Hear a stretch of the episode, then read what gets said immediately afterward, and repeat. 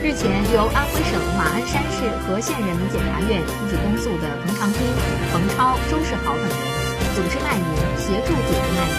聚众斗殴等涉恶犯罪案件公开宣判。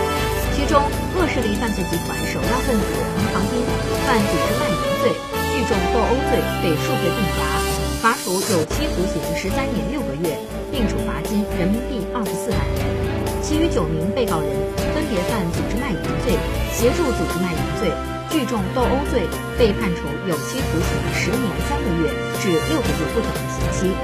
该团伙通过持械斗殴、威胁及滋扰等手段，在当地多次实施违法犯罪活动。